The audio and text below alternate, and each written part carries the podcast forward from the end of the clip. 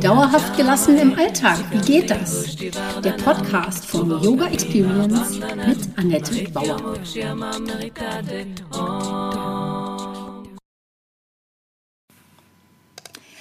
Hallöchen, schön, dass du da bist. Heute Teil 16, äh 16 den Wandel verstehen und gestalten. Mein Motto ist und bleibt beweglich im Kopf, gelassen im Alltag. Und das gilt natürlich auch für meine Serie Wandeljahre. Unter Wandel kann man die Wechseljahre verorten, allerdings findet Wandel ununterbrochen statt. Bei allen Herausforderungen, Veränderungen oder durch Neuorientierung. Und das muss eben nicht in diese Phase von etwa 14 Jahren, die man Wechseljahre nennt, fallen. Ich möchte in der Serie Wandeljahre also mit dir gemeinsam größer denken als nur bis zur nächsten Hitzewallung. Dennoch möchte ich auch mit dir ähm, auf die Wechseljahre schauen, warum sie immer noch ein Tabu sind, inwieweit sie dich jetzt schon betreffen und wie Frau für sich diese Zeit toll gestalten kann. Ich freue mich drauf, denn ich mache daraus eine große Recherche und finde mit dir gemeinsam den Ruhepol im ewigen Wandel.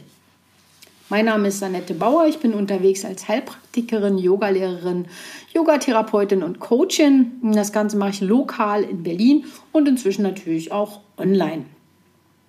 Meine erste Frage wie immer lautet, wie geht es dir heute? Ja, die Rauhnächte nahen und mit ihnen eigentlich die Zeit der Symbole und Rituale. Das passt, finde ich, hervorragend als Abschluss zu diesen ganzen Themen, die ich das ganze Jahr, was sage ich, die ganzen letzten Jahre vor dir ausgebreitet habe. Also es geht um Wandel mit Ritualen, mit Chakras oder und Archetypen. Rituale können dich im Wandel begleiten. Gerade jetzt vor Weihnachten strotzt unser Leben nur so vor Ritualen. Wie feierst du Weihnachten? Mir sind Maronen und Blutorangen jetzt ganz besonders lieb. Blutorangen gibt es noch nicht, aber bald. Hoffentlich. Und inzwischen mag ich auch eine Bratwurst auf dem Weihnachtsmarkt mit einer ganz speziellen Freundin genießen.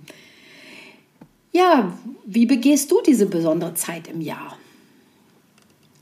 Rituale sind aber auch viel mehr. Der Mensch hat sich immer an Symbolen orientiert und Hilfsmittel gesucht, um sich selbst das Leben, die Natur und die Phänomene zu erklären.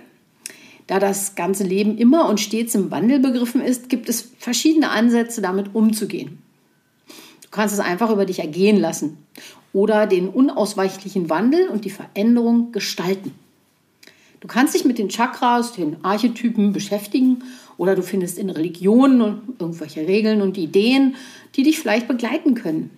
Du kannst meditieren oder einfach spazieren gehen. Es gibt sehr viele Möglichkeiten.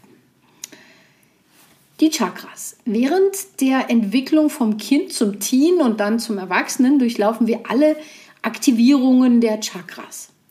Das ist eine ganz natürliche Reifung aber nicht alle äh, aktivieren vollends die oberen Chakras.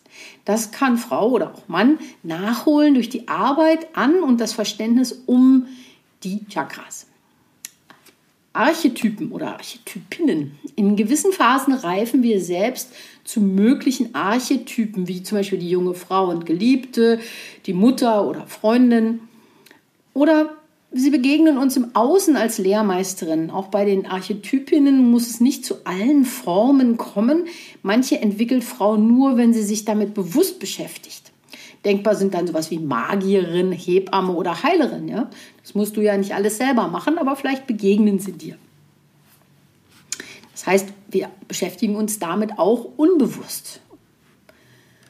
Dann rituell Wünsche manifestieren. Tja, also anders als einfach einen Wunsch ans Universum abzusenden, ist Manifestieren mit echten Handlungen verbunden. Sonst weiß ja das Universum nicht, was es für dich erschaffen soll.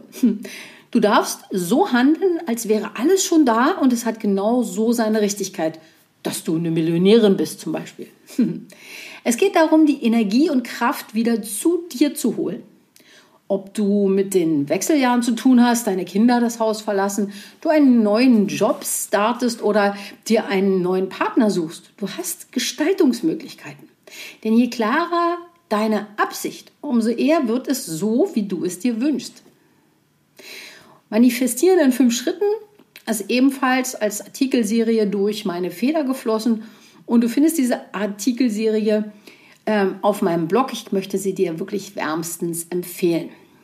Da gibt es viele Beispiele für erste kleine Handlungen, die dich in die richtige Richtung bringen, für ein gelingendes, offenes Mindset und für sehr viel wunderbares Selbstbewusstsein. Auch das ist mit Manifestieren verbunden.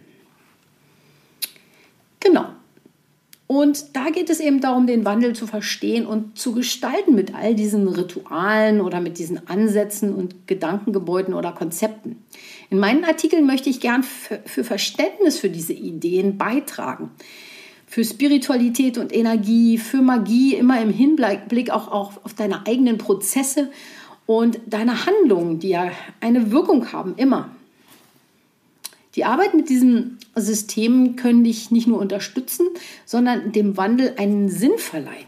Ansonsten hast du vielleicht das Gefühl von äußeren Einflüssen gesteuert zu werden und keine Handlungsmöglichkeiten zu haben. Aber die hast du. Ja, und Rituale, allein wenn du morgens ein Ritual ausführst, und ich meine, jedes Zähneputzen ist schon eine rituelle Handlung, erklärst du dir selbst deine Absicht. Und mit einer klaren Absicht wirst du eben nicht so leicht von Unwägbarkeiten von deinem Ziel abgebracht. Rituale sind im Alltag wichtig, um nicht jedes Mal neu nachzudenken, ob oder ob nicht. Und um nicht jedes Mal deine Willenskraft anzuzapfen. Du tust es einfach, weil du es eben irgendwann mal festgelegt hast. Daran kannst du natürlich feilen, bis du nicht mehr darüber nachdenken musst und bis es genau für dich passt. Und dann voilà, fertig ist dein Ritual. Also, wie gesagt, für Zähneputzen, für dein Kaffee trinken. Du machst es immer auf eine gewisse Weise, wie du dich anziehst, den Weg zur Arbeit, deine Ankunft bei der Arbeit, die ist ja vielleicht auch schon ritualisiert. Du machst immer als erstes den Computer an oder erst die Kaffeemaschine oder ziehst erst den Mantel aus. Das sind alles Reihenfolgen festgelegt und ritualisiert. Naja, und das gilt natürlich ganz, ganz besonders auch für deine großen Ziele, wenn du mal drüber nachdenkst. Und da geht es dann also um Ziel, Absicht, Gewohnheit und dass du ins Tun kommst. Also dadurch, dass ja bereits alles machst, kommt jetzt eigentlich der Clou. Du musst nur noch ein neues Ziel festlegen und den kleinsten Schritt hin zu deinem Ziel ritualisieren. Es darf eine klitzekleine neue Gewohnheit werden. Und wenn der erste Schritt sitzt, nach ein paar Wochen vielleicht, kommt der nächste Schritt dazu. So einfach klärst du deine Ziele und bekundest deine Absicht. Es, äh, sagen wir was auch immer, ja, dass es Wirklichkeit werden kann, indem du jeden Tag etwas, eine klitzekleine Handlung dafür tust. Das klingt dir zu einfach, sagst du. Naja, widerlege mich doch einfach. Indem du es ausprobierst, wirst du sehen, dass A, einfach, dass es einfach ist und B, auch zum Ziel führt. Du darfst deine Schritte oder Etappenziele nur nicht zu groß wählen. Aber du hast recht, damit es klappt, fehlt jetzt noch eine wesentliche Zutat. Feenstaub. Wenn du nicht an dich selbst glaubst und wenn du nicht an Wunder glaubst und wenn du denkst, die Welt besteht nur aus Materie und die Physik hat das schon alles so erklärt, dann wird es nicht klappen. Wenn du aber daran glaubst, dass alles aus Energie besteht und du das anziehst, was du ausstrahlst, dann kommt genau jetzt ein Schuss Magie dazu und die Welt sieht rosig aus. Hm, auch so einfach, nicht wahr? Für mich sind magische Momente zum Beispiel im Yoga oder bei einer Tasse Tee oder liegen in der Musik, die mich in eine, Verstimmung, in eine, eine Stimmung setzen, versetzen kann. Und natürlich auch die Meditation. Das sind, das sind Wunder, das ist magisch. Aber alles andere kann auch ein Auslöser für Magie sein Überleg einfach mal selbst, äh, Sonnenuntergänge, Reisen oder wenn du mal so einen Aha-Moment hast, vielleicht auch das Lächeln von jemandem oder noch besser, das Lachen eines Kindes. Das ist doch magisch oder etwa nicht. Hier die Fragen, ja, wie entwickelst du deine Magie im Alltag? Wo lebst du sie aus? Und was für dich magische Momente? Jetzt ist natürlich genau die Jahreszeit, um mal wieder darüber nachzudenken und auszumisten. Was kann gehen? Welche neuen Impulse möchtest du 2023 einladen?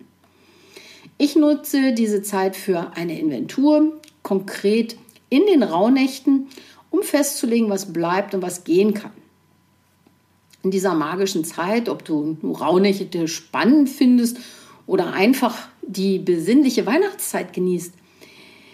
In dieser magischen Zeit machen sich viele Menschen Gedanken, wo sie das nächste Jahr hinführen soll. Was möchtest du erleben, was sehen, was entdecken und was vor allen Dingen, was möchtest du in dir oder in der Welt entdecken? Tja, die Rauhnächte, das ist natürlich nochmal so ein extra Thema. In der dunklen Jahreszeit geht der Blick nach innen. Also stell dir vor, so wie die Natur sich auch zurückzieht nach innen. Und das bedeutet aber nicht, dass in so einem blattlosen Baum im Winter nichts passiert. Der Prozess läuft im Verborgenen ab. Auch wenn du keinen rituellen Handlungen folgst, Weihnachten vielleicht komplett ignorierst und zu Silvester einfach vor ins Bett gehst. Ich sage dir, es macht trotzdem etwas mit dir. Diese, diese Zeit einfach. Die Frage ist, ob du den Prozess für dich gestalten möchtest und ob er deiner Absicht folgen darf. Ich mache eigentlich fast alles mit. Weihnachten mit Familie, meine Rauhnachtsmeditationen. Ich deute meine Träume in dieser Zeit. Und auch Silvester stehen wir dann mal fünf Minuten auf dem Balkon. Und dann beginne ich auch mich auf dieses Meer an Licht zu freuen. Ich gebe zu, davor bin ich eher so ein bisschen trübe unterwegs, so wie das Wetter. Aber da hilft leider dann auch keine Tageslichtlampe. Aber nach Silvester weiß ich, es geht jetzt langsam wieder los. Die zwölf Rauhnächte liegen zwischen Weihnachten, also für manche beginnen sie auch schon zur Wintersonnenwende am 21. Ähm, Dezember. Aber hier sagen wir mal zwischen Weihnachten, also dem 24. und dem Dreikönigstag am 6. Januar. Die zwölf Nächte stehen für die zwölf Monate im nächsten Jahr und in jeder Rauhnacht geht es um ein Thema, das je einem Monat zugeordnet wird.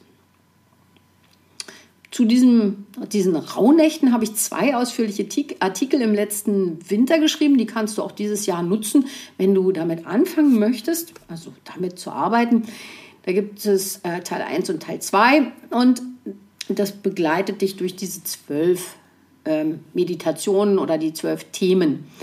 Welchen Weg du dafür wählst, ist eigentlich dann auch fast egal. Hauptsache ist, dass du eine Weile mit einem System übst. Also Chakras, Archetypen, Rauhnächte, keine Ahnung.